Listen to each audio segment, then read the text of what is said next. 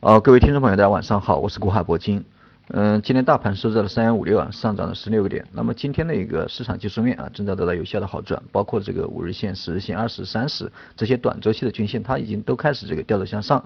呃，特别是这个中长期啊，这个六十线、半年线啊，包括这个年线，它都都在这个啊逐渐的一个。转降为升啊，逐渐的都在上行，只是说现在的一个啊各方面的一个均线虽然说都在上行，但是还没有达到一个比较理想的一个多头排列，所以说现在这个呃在现阶段三千一百五十点附近，它还是需要震荡一段时间啊，这个等待这个均均等待这个多周期的一个均线啊达成一个多头排列，然后再放量大涨。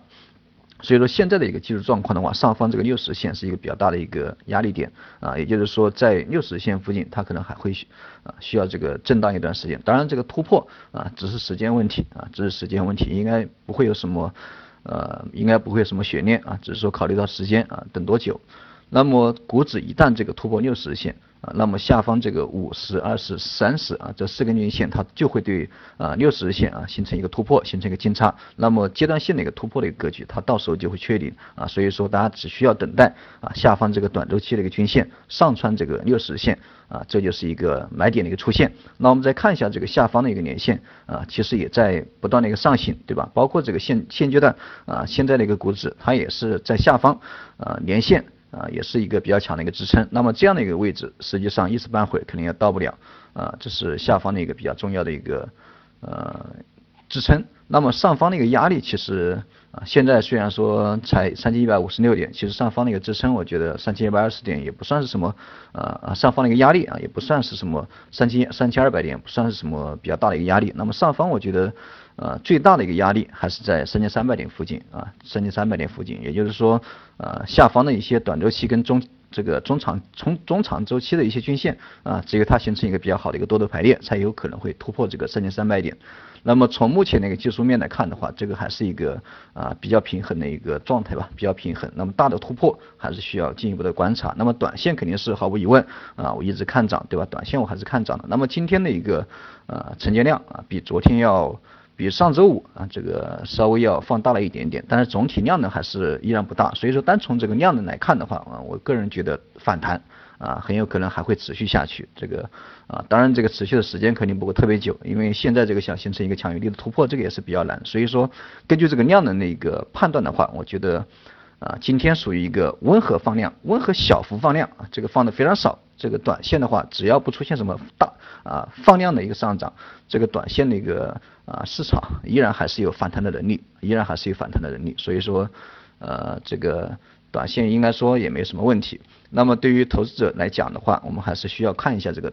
反弹对吧？什么时候放量啊？一旦放量的话，我们就尽快这个尽快这个出局啊，尽快出局。因为啊，在这里这个直接形成一个突破的话，我觉得难度比较大，所以说啊，还是可以去先这个获利出局，然后等待这个下方啊，再有低吸的机会，我们在这个啊择机进场。那么从今天的一个板块上面来看的话，今天呃热点其实也比较多，对吧？包括这个啊创业板啊，创业板也是我一直强调这个很久很久，对吧？从去年。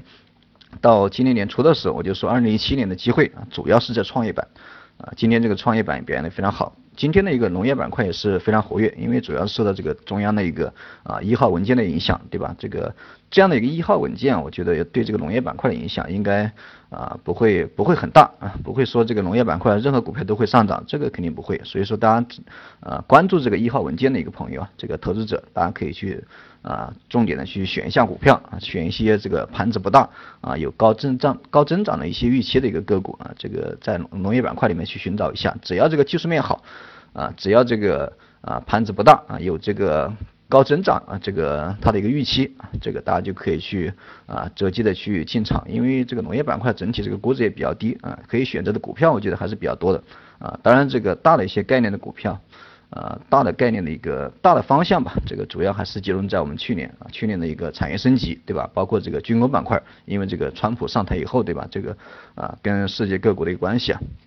包括这个呃我们中国的关系对吧？这个应该关系都不大好，所以说军工板块啊，在二零一七年、二零一八年、二零一九年对吧？连连续这几年，我觉得应该都是一个比较不错的一个机会啊。所以说这个啊，当然这个军工板块啊，这个是应该是一个中长期的一个热点，所以说大家选择的话，一定要啊尽量选择一些啊这个。啊技术面稍微走的可以的，没有经过大幅拉升的这些股票，大家可以去介入一下。啊，当然去年炒的比较火的，包括这个混改概念的啊，混改概念的股票。